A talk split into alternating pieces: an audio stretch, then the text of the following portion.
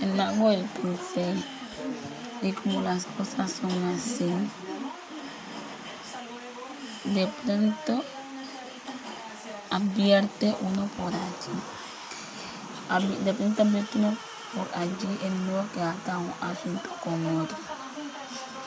Un día, después del desayuno, resulta Joselao con un cuadro.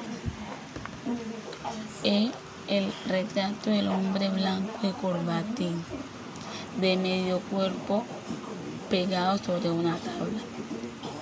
Igualito a los santos de la iglesia, con un marco pintado de caoba, pero sin dorado, alrededor una cinta con los colores de la bandera colombiana, amarillo, azul y rojo. Mire a ver, tío Nancy, si así era como usted lo quería, balbuceó José Lao, entregándose. Mi papá se abisma, recula un pie, echa el busto y la cabeza atrás, alza el cuadro, permanece abierto, ya contemplando la obra, ya mirando a José Lao. Estábamos en el salón. Yo me había acurrucado a los pies de la Al fin Magdalena, Magdalena, mis ojos ver. Este José Lao no debe valorarse de Chocó. Cueste lo que cueste, irá a la Escuela de Bellas Artes de Bogotá. Prometo, mi papá. Mi mamá, Ernestina, Rosa, Elba, Escila, todas se fueron presentando asustadas. Mucho más Escila de cuatro años, bueno, se calmaron ante ese antes quería salir del cuadro. Mi papá seguiría al balcón contra el espaldar de una silla, coloca el retrato frente a la calle e inmediatamente se va. Nosotros estamos arriba. que está como adormecido.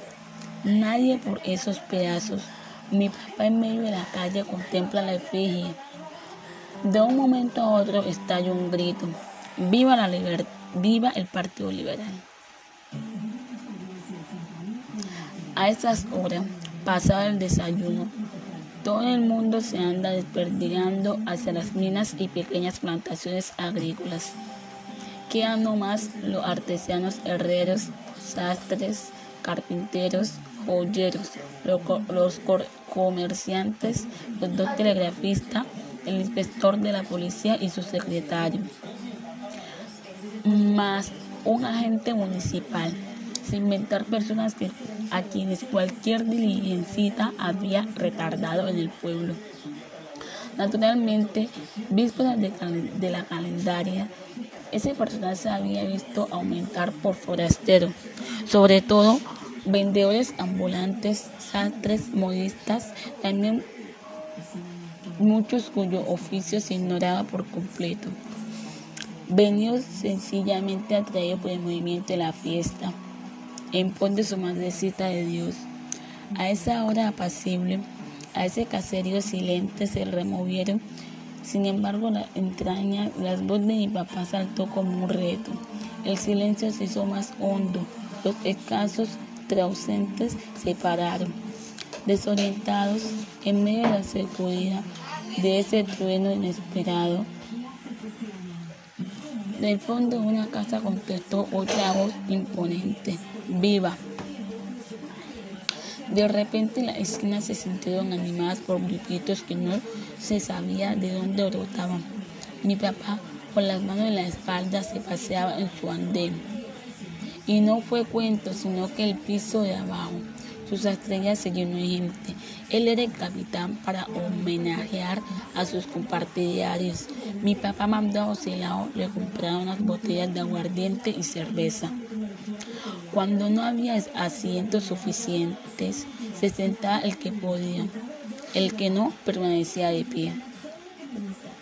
Ya el cuadro había descendido de la silla del balcón para ser colgado en un sitio de honor